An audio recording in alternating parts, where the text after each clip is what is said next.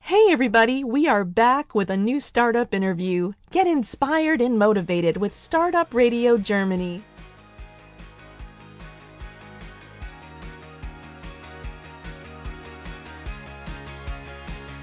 So, hi there, welcome to another edition of StartupRadio.de Germany, this time in English once again. I'd like to welcome our adorable guest, Alyssa. Hi, are you there? Hi, Startup Radio. Yes, I am. That is great. So, basically, you're here today for several reasons. Because, first, you are a foreigner.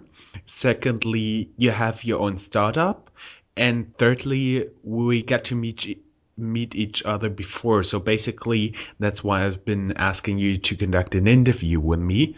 And um, I think that would be very interesting for everybody who's now listening to this, not sure if to set up a company in Germany or maybe just deciding uh, to which country to go to set up their company. Mm-hmm. Great. Could you tell a little bit about you all right, we are Blyss GmbH, and I am a third generation social entrepreneur. Uh, my, my family comes from Papua New Guinea, and we had coffee plantations and cows and rubber plantations. And that was with my grandparents and my parents. And now, in my generation, we are doing chocolate. And I created single bean virgin chocolate, which is a unique way of growing the cacao in Ecuador and processing it all under 50 degrees centigrade and bringing that to market for foodies, writers, and chefs. So basically, when I would be checking your homepage, Blyss Chocolate, I would not be able to order final uh, chocolate just just for in retail amounts. Yes, you absolutely can. So for foodies, so it's basically for the feinschmecker, for connoisseurs through to actual cooking chefs, and you can get products for gifts and gift giving, and we have new stuff coming out every month and a subscription service, as well as um, professionals who need it for cooking and baking. So, and these are the two use cases mostly for chocolate. Chocolate is either used as a gift or as a luxury that somebody gives themselves or as an ingredient in cooking. So that's exactly what we set ourselves up wait, for. Wait, wait, There there was something that caught my attention. You have a subscription service. That means even though I'm currently working out more and trying to lose weight, but I'm still hungry for chocolate, I can do a subscription with you and get every month, every week something mailed to me. That's correct, as of April. Because, you know, this is the interesting thing. Cacao, just like anything from the ground, has vintages and terroirs that influence its taste.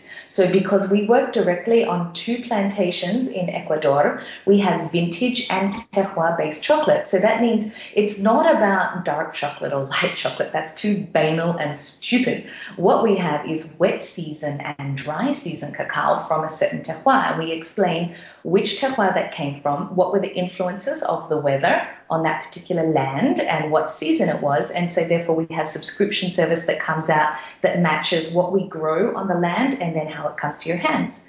And you know, it's not about thinking that you have to go to the gym and work off something to earn a luxury chocolate because we grow our cacao very, very, very well. She's beautiful, light, fruity, and has nutty nuances, which means we don't need to add sugar or roast her. That's actually our USP in the market. So essentially, you have raw, healthy chocolate. So basically, so, that that is another point where where my ears kind of tingled because that means you don't have to add sugar to your chocolate, which means it has less calories. Yain, yain. That's a really good question. Cacao is botanically a nut. So if you think of an almond, a cashew, uh, a paranus, these are so nuts are basically fat and fiber when you break them down. That's just like cacao. Cacao is exactly a nut. So they have calories, but they are, for example, omega 3 and 6s, which are the good fats for our body. The reason why chocolate is bad and a junk food is because we take literally food of the gods, a beautiful nut, and then, for example, when it's not grown under perfect conditions, uh, it, it tastes pretty bitter. And there are also genetic species that are some are more bitter than others. The bitter ones are actually cheap and easy to grow. So we grow a version called an Arriba Nacional, and she is floral and sweet. So naturally, she's more sweet. Secondly, she's a nut, so we just grind her and we keep her therefore in her perfect molecular condition, which tastes just like a crushed, you know, a crushed almond or a crushed um, pecan nut, obviously in the cacao format. But when you have, for example, if you grow your product uh, under, let's say, hard conditions, not very well, if you choose a cheap, uh, quick growing species, then it will be bitter, and therefore you have to make up for it by adding things like milk and sugar and vanilla and other additives. It's just like everything else we know in the food aisle in a supermarket or in a delicatessen when it's been grown really authentically, beautifully from a great ground with awesome farmers and kept pure until the point it comes to a shelf. That, that tastes amazing. Anything, any shortcut will just make it taste bitter.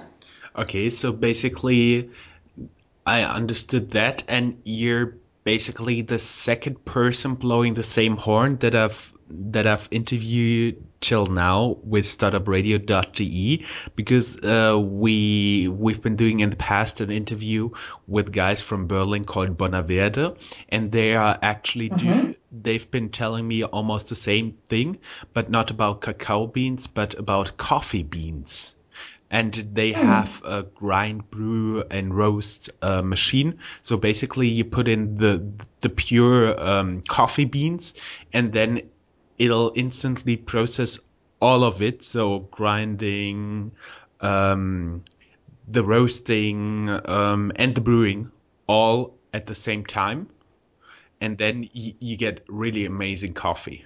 That's great. So therefore, that's like end to end in your hand. So you can be the master of your own quality and how much gets added to or how heavy your roast is. That's that's fantastic. That's that's exactly I think the type of transparency or the type of control that we want about our food. To know about our ingredients. We we are getting diabetic and, and dying with heart disease because of additives and unnatural things that are being added to our food. So that is a classic example of a great contribution to connoisseurship. I see. Okay. Um, we've been talking about cacao beans already. Could you, um, because I've seen this one video where you really amazingly explained um, the differences in the cacao beans with an example of shoes. Uh, I would just like to put this in our uh, in our notes, so everybody who would like to see this video get to your homepage and all of this stuff can just go to www.startupradio.de and they can find it there. Well, now we got a little bit of an idea what you're actually doing. You you are providing um, high quality cacao chocolate to everybody who who likes to afford a little bit more for good quality chocolate, right? Yeah, it's not necessarily about price. Um, it's about connoisseurship. So, for example, there's a difference between consumption and connoisseurship. A person who drinks a lot of wine is an alcoholic. A person who drinks or eats a lot of chocolate, in my mind, is an alcoholic and not what I consider a foodie. Somebody who just says, Oh, I only eat 80% chocolate, and then they go out and buy a lot of it and eat a lot of it and say they are, for example, an expert in chocolate. In, you know, in the wine world, that's considered an alcoholic. The difference is having the nose to know what you like and be discerning to find it. So, for example, just like our vintages with wine, to know that you like particularly the 2011 Chardonnay, or that you know that the um, the Franciacorta that came out in 09 was particularly sweet because there was such a dry season during August. And that, for example, is connoisseurship and what we're definitely looking to develop in chocolate. I see, I see. So, uh, coming a little bit back to your story, so you're providing this right now here in Munich, from what I understand. You're mailing it, but how did you actually end up there? Because you told you told me your family is from New Guinea, and then you somehow came to Germany, set up a company in Frankfurt, and then moved to Munich. There's there's kind of a step in between missing something Alyssa in New Guinea to Alyssa in Frankfurt. Can you can you bridge that a little bit for us? absolutely, absolutely. In uh, just before 1910, my grandparents went to Papua New Guinea and they carved out a series of social enterprises. For example, uh, hospital, airline, cattle farming, and rubber plantations. And this was at a time when Papua New Guinea was a colony of Australia. And they set up uh, around Mount Hagen in an area called, our estate was called Ailolo Estate, and it is right in the middle of the Kokoda Trail. which actually has a very political significance for the Oceania region. And uh, this was set up by my grandfather PJ and his wife Gertrude, who actually is a German descendant. So it's funny, we end up closing the loop. Uh, they had two gorgeous sons, of which one was my father, and he took over the plantation when he was 21 and he decided to add coffee and grow it quite significantly. And he met a beautiful Australian bride, my mother, and uh, that is actually the background. So we have all of these, and this was back in the times when there was no communication. So they would have to fly mail up and down, and they were they had no electricity. They had uh, barely functioning satellite communications, and in my mind, that is just wild. And they are working with multiple villages that were traditionally and you know, geographically enemies of each other, and they were working together with them to grow the plantations. And they had government contracts, and they actually had the majority of rubber in Papua New Guinea, so they were doing fantastic and um, I'm so impressed. And that was, you know, the, the basis of my childhood dinner conversations was always my parents talking about the plantations and what was going on and how things grew and the differences between different villages. And, and my mother working with United Nations and them starting the first, for example, Country Women's Association and developing networks for women to work together and, um, for example, payment systems where they would pay families for their work on the on the plantations, never just the men, because it was also the start of alcohol being introduced into Papua New Guinea. And some of these early, let's say, socioeconomic situations that we see in developing cultures is exactly what my parents lived through. And that was our dinner table conversation for my whole life. And uh, in, the, in the middle of the 80s, Papua New Guinea became a republic from Australia. And my family uh, gave o- over all the plantations back to the villages and, and it was great because they'd been working on the plantations for two generations anyway, so they knew how everything worked. And my family came and retired in Australia, and the whole farming and plantation world, my father would just go back and help the leaders in charge for managing the continued workings of the plantations. And so then for about 15 years, uh, we did no plantations, and my father sat around in Australia and was extremely bored and uh, didn't really know what to do and retired. And uh, in the meantime, I had gone to school in Australia because in Papua New Guinea there were no schools, and I was actually a girl, and it was not very safe at that time for me to be there. So I didn't actually grow up there. I grew up in Australia in a very small beach town called the Sunshine Coast. And when my family moved there, there was no, not even ample, not even a, a street light and uh, I think that's the closest thing that they could find that resembled the, the plantation life in Papua New Guinea. So I was actually schooled in Australia and learned about this thing called the corporate world and universities and degrees. And my brothers and I went through and let's say live an industrial life, and we had things like white bread and television and telephones and fax machines and all that great stuff of the 80s and 90s. And um, I went and to university and took corporate jobs and ended up working corporate jobs in Australia in energy and in Germany in, in telecommunications. So that is that and, is the place where you yeah. actually end up in Germany. That's how I got to Germany. I took a job and that was the interesting thing because, you know, um, most parents are probably proud of their children to go to university and get a corporate job, and my father hated it. And he, he hated that I worked for a corporation and something that he perceived as without soul. Although it was a, they're all wonderful companies. The companies I worked for are great and, and charming and delightful and full of human beings with hearts and souls. But in my father's world, that, that didn't translate to, to value or meaning. And he was always asking me to do something with soul. And that's probably where it, where it all turned after a decade in corporations. I, I, got ill in my stomach from my lifestyle, and this is a lifestyle I think we all understand. You know, working very long hours, traveling huge kilometers, doing our best um, at this, let's say, at the cost of our own health and our own desires, passions, and happiness. And so um, I started one day in my uh, in my little apartment to grind cacao because I was very interested in food science because the the illness I had was actually in my stomach. It was in my intestine area.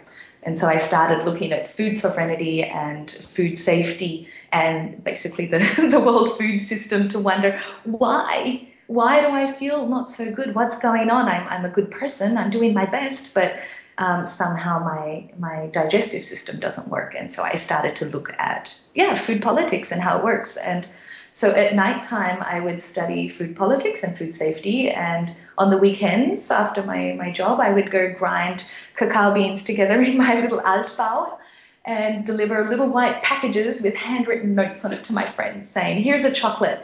And I think um, I think there's a better food system out there. I think we we add things to our food that aren't necessarily there. And the the most wonderful industry I could think of disrupting with this idea was was chocolate because it's we're supposed to love to hate junk food. And why is it junk? And doesn't everything from the earth come out pure? And what happens to the stuff that comes from earth to the stuff that sits on my table in the office? What what happens in between there?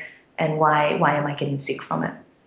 And so that went on for a couple of years of making these things, and my friends are like, "Yeah, that's cool," um, but I, you know, why and why are you doing this? And I didn't really know, and all I knew is it was something that my father and I could talk about. It was the one, the one piece of communication where he didn't say, "I hate your job, I hate your lifestyle."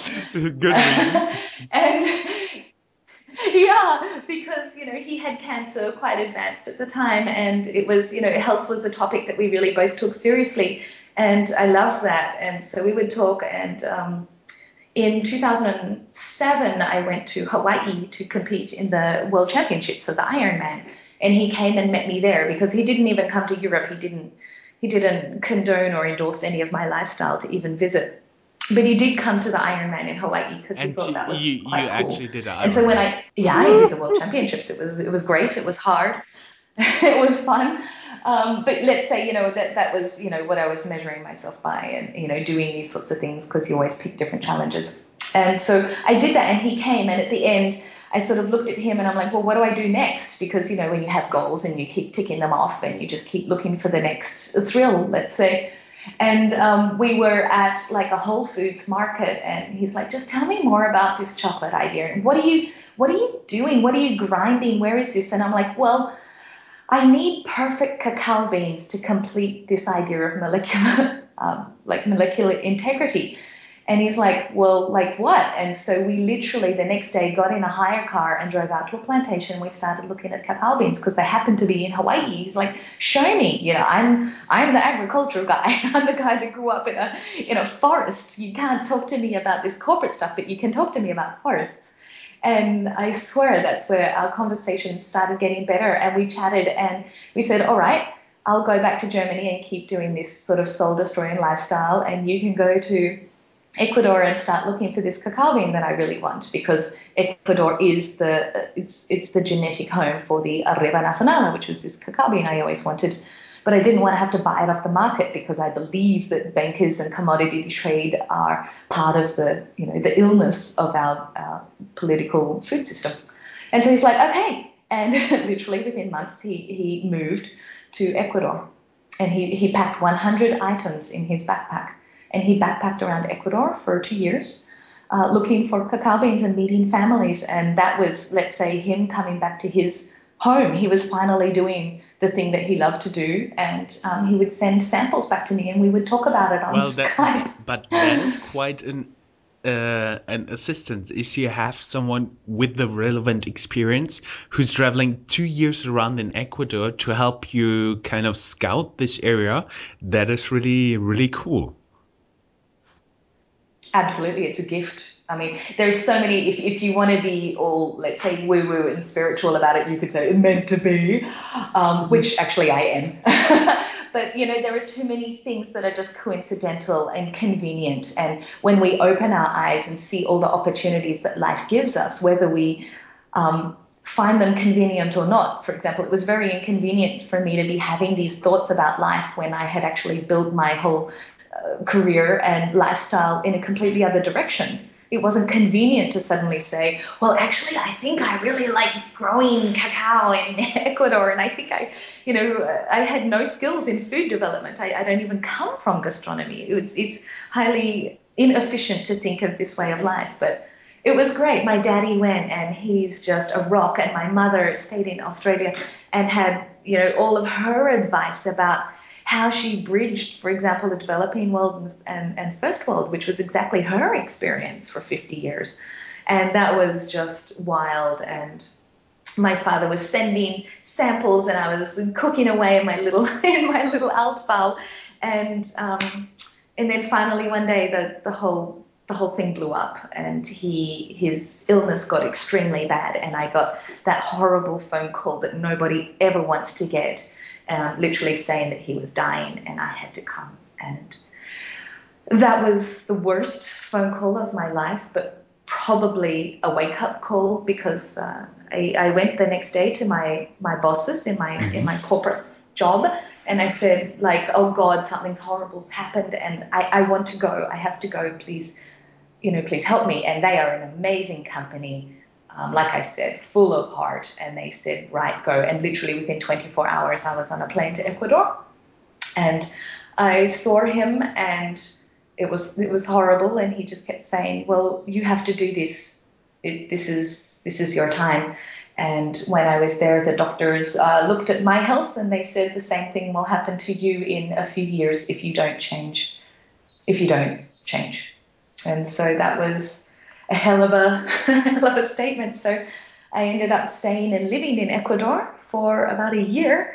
And I took up where he left off, and unfortunately, he, he passed away very quickly. And I stayed and uh, quit my job from from Ecuador and uh, came back and founded Blyss. And I decided to come to Germany to do it. I decided to come back to Germany of all the places in the world and make a GmbH. Okay, and ooh, that that that.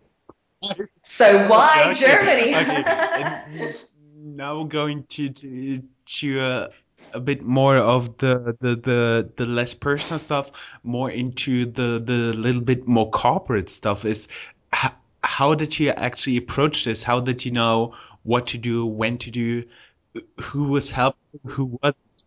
Oh.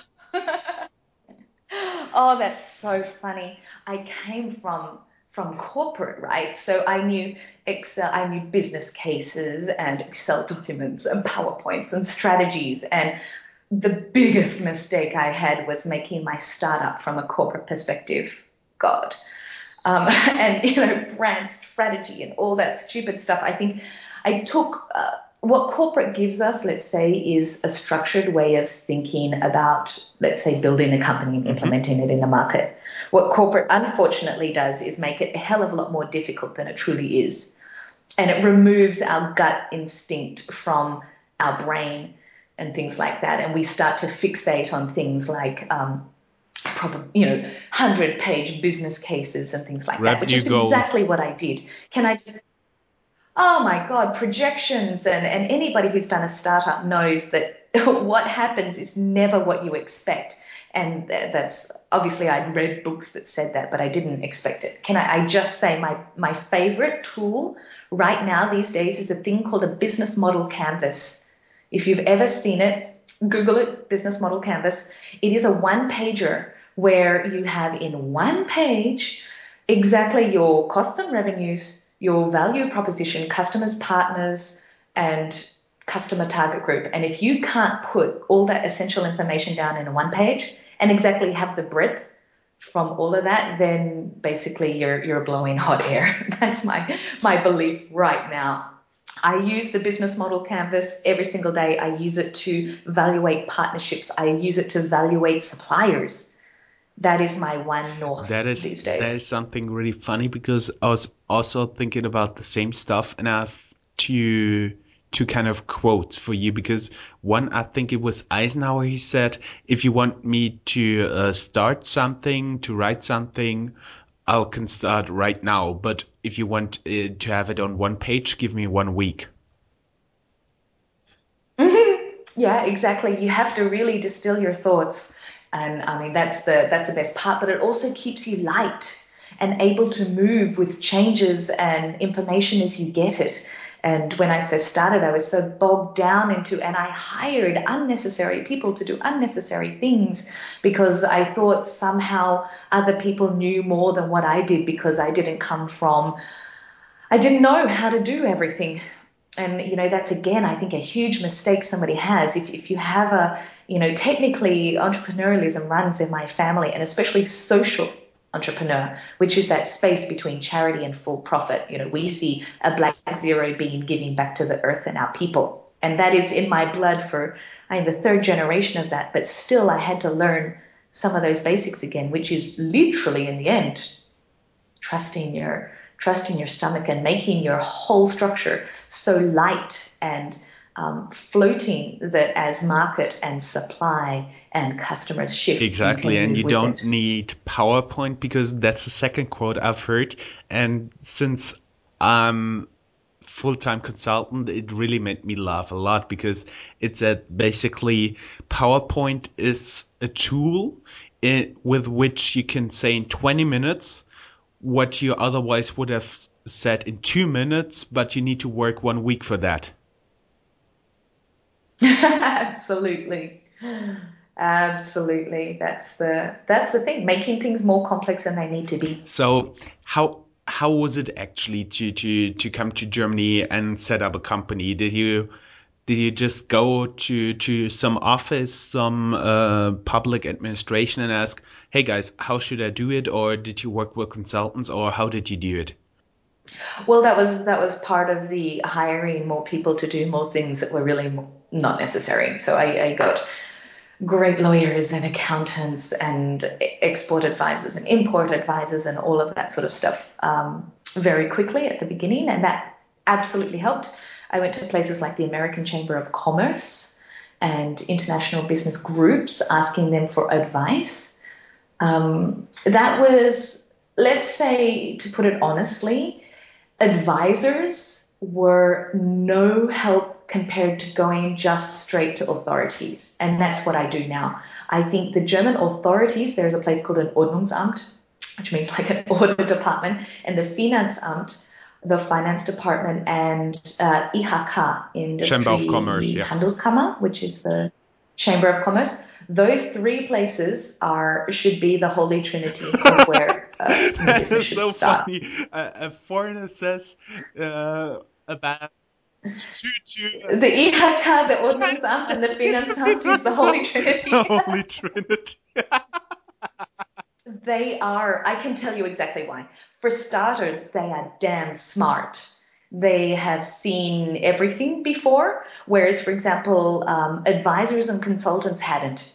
And I had them, I had advisors and consultants sitting in front of me looking up IHK books, trying to find Kakaoordnungs and things like that. They, that was uh, putting a layer in between is like putting a pillow over your ear and trying to listen to what's being said to you.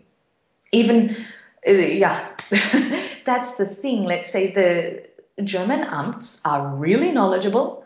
They have people who've been there for a very long time. I mean, we like to make jokes about that, right? But there is actually but the value of people being in their jobs for a very long time, doing the same thing over and over, means they're experts. And I think if you can come in with an open heart and a humble hand and say, look, this is what I would like to try to do, they are so kind, so helpful, so smart.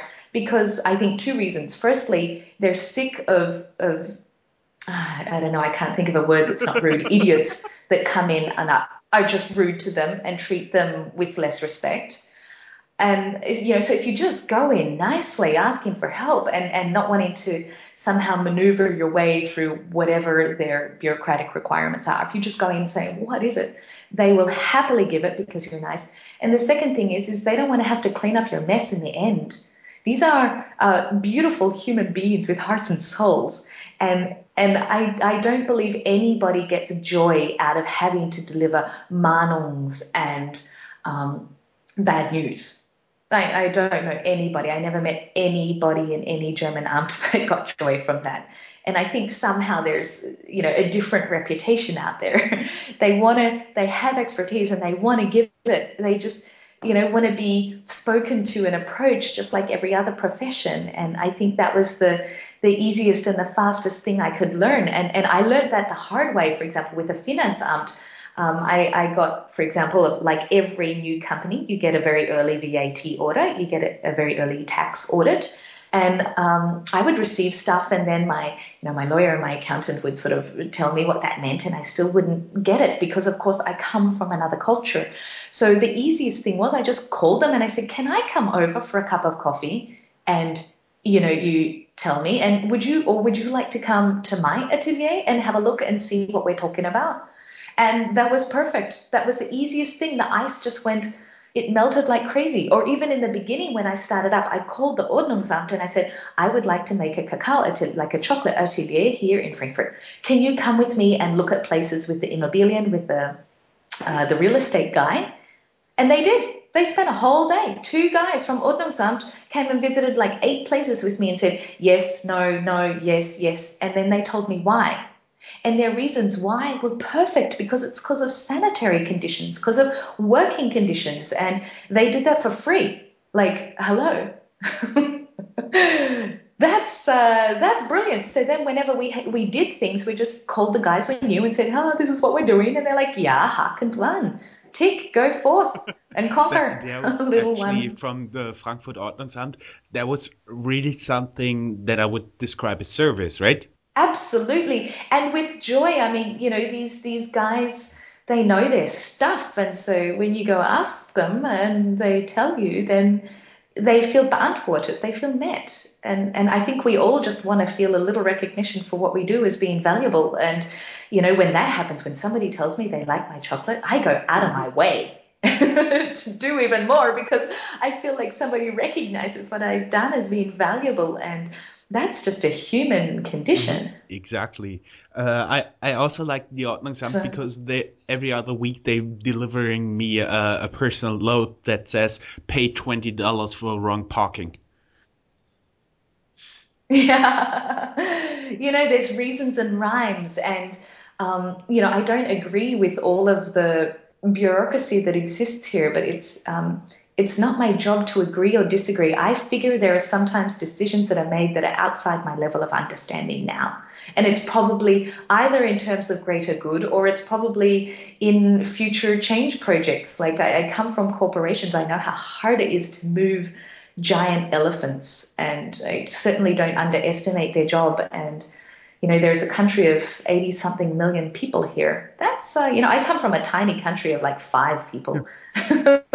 we we have you know colonies of, of, of England and, and Anglo-Saxon countries naturally have in them a DNA that's oriented around more change and flexibility just culturally and also by the, the mass of their population we, we can't expect that from different cultures in the same way. And that's certainly for, let's say, any Antipodean or Anglo Saxon that will come and do work in Germany or try to set up a company. It's it will appear like the worst place on earth, like an apocalyptic state by the amount of pessimism and bureaucracy that you can perceive. But it's it's a mindset Exactly. shift. And when when we've been trying to record this interview back in the days shortly before Christmas, when it was just due to my problems with the idea that was actually not recorded, um, uh, you, you, you've been saying that the thing that made you happy was it takes some time to set things up here in Germany, but then they're basically running smooth like clockwork. Absolutely. The thing about doing business in Germany is it is rock solid. From the amts, from the departments to the market. And for example, in Germany, um, people don't like you immediately. That's for sure. They take their time to decide if they like you or not. Very That's German. very different to an Anglo-Saxon Absolutely, and and I think you know certainly Antipodeans we we come from you know sunshine and happiness. We can take that as a very big blow to our, our um you know we, we perceive that as pessimistic, we see that as cold, but I see it as earning trust and respect, and therefore when you do, the roots are deep. It's not like this Anglo-Saxon society where you meet somebody at a networking event and they're like, wow, I love what you do. We should have coffee sometime. And coffee sometime never happens. And they actually weren't really listening to what you're saying. Um, whereas in Germany, for example, they, they, if somebody says, let's have coffee sometime, they have their their um, calendar out and they're literally asking you, should next Tuesday be a good date? I mean, you are you are fixed to things, and and the meaning when somebody stands behind you, if it's a department, if it is a consumer, if it is a partner, they will be there. they will never commit themselves when they don't believe it. And if I'm going to invest my entire life savings into a startup, I want it to I want it to be a place that's rock solid. And if it means it's a bit hard at the beginning that they tell me I don't like you or I don't like what you do or I don't understand and that makes it a little bit harder for me to kind of you know get through the door then i would rather that they tell me that at the beginning than at the end when i've invested my life and soul into something that somebody blew hot air up my ass for. That is the the german system is rock solid for that because whatever you do if you can move a rock here it will it will move and you will be able to return from that and that is uh, that is definitely more safe than I would ever put in a, an American or a UK or an Antipodean based company. Mm-hmm. I see. So that is. As well as ma- market mass. Market okay. mass is another uh, thing. How, how, did, do you actually. Um, how do you actually perceive the European Union? Because I think for you it's a big thing. If you're located in Munich, I think you're surely shipped to uh, Switzerland, to Austria, to Italy, and all around Europe at least. So, so is it a good thing for you, or is it bad thing for you? This this common market. Oh, it makes zero difference. Uh, we actually ship. It makes, to be honest, makes no difference if we're in Frankfurt or Munich because our customers are very international from India, the Middle East, from Europe. Uh, we're just not terribly interested in the Americas. Um, so for us, we needed reliable logis- logistics, and that is DHL, Hermes, and UPS. So it makes no difference about currencies because the tax elements are the same. I got, because we have a pure product and a very transparent manufacturing process, we have all the certifications for halal, kosher, vegan, diabetic friendly, organic, that was very easy for us to get and maintain. So our product naturally by how it's made and how we think is is very global. So the only thing is is it takes a couple more days to get to India than it takes to get to Italy. And that's another thing when you when you make a GmbH out of Germany, that offsets our little risk in Ecuador because in Ecuador we are quite solid because we're a German company. And I often use the statement, guys, we can or cannot accept that. Sorry, because we're a German company. So it's a great thing. I use that whole quality and reliability element as a way not only to work with our suppliers and relationships. Um, and the AMTs, the departments in Ecuador, because we need export help out of there and reliability with their flights services, um, but also with our customers in India, Middle East, and Southern Europe they absolutely love. I, I say that we have German so basically, you've so, found it to, to, to be. Yeah, I use brand Germany. To, to, to use the German image. absolutely. But that's a great thing because I, you know, I really say if I get an import here to Germany and we haven't done because we have a triple quality testing, we make sure the, you know, the humidity and the hydration levels of the cacao is a certain exactly what I want and I tell them, you know what, if it is not exactly how I want when it's departed exports in, in Ecuador, I, I, I make a test upon import in Germany and I will send everything back. and it is great because the Ordnungsamt in Germany are fantastic. And they, you know, they really do back up my claims because, you know, I need to have a certain level of magnesium, calcium, and sulfur and theobromine in my cacao because it proves that it's not being over roasted over 50 degrees centigrade. I prove the genetic species of what we work with. I prove that there's no child labor because we don't have traces of blood and animal feces on our product.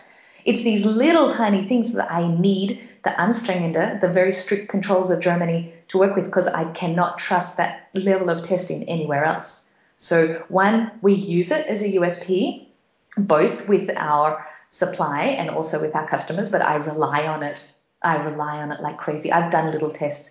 You know, even Italian chocolate makers are using the same Ordnungsamt in Frankfurt that I am using because they're just great.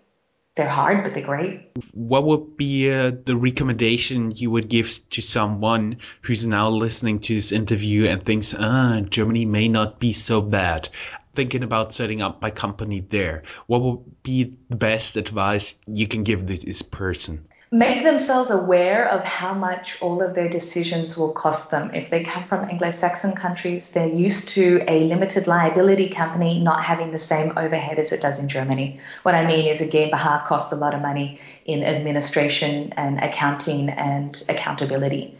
So making the decision about what their legal structure is, there is a UG at the moment, which is a, you know a one euro or yes. one euro type company. Correct, correct. That costs for example, over a year only about a thousand euros to maintain, whereas when you have a GmbH, you, are looking easily between 10 and 20,000 euros just with the maintenance of the accounting fees and the submissions you have to do. So that is a huge decision but actually, to make. this UG is also um, not totally free of all those duties, only of some. And basically, you always have to add money to avoid them running out of money because, for example, to set up a company like that, it costs you a few hundred euros and you need to put this in the company and then the company can pay for that. So it's, it's also, this kind of very special German system you've been always talking about, this reliability, this um, kind of strict order and all this stuff. Absolutely. I mean, well, that's the thing, you know, to start a GmbH, you have to have 20,000 and then it costs you between 10 and 20,000 to maintain it, even, you know, just the simple stuff. So there is a year 30 to 40,000 a year just in structure. So that's, you know, that's something that people really have to consider, but it's reliable and it means something it really means something to have a reliable it, compared to a you know an LLC that basically uh, anybody can get and do or a proprietary limited when you want to have customers who take you seriously and we have for example um, royal customers in in different countries and they need to know when we go through their royal procurements or even large corporations that have really fixed procurement processes that's absolutely something that you have to do now, that might seem really weird because we are a social enterprise. So 100% of my costs go into the maintenance of a sustainable future. Let's put that in perspective. 15% of our entire costs go on regulatory processes. Mm-hmm. That's a lot.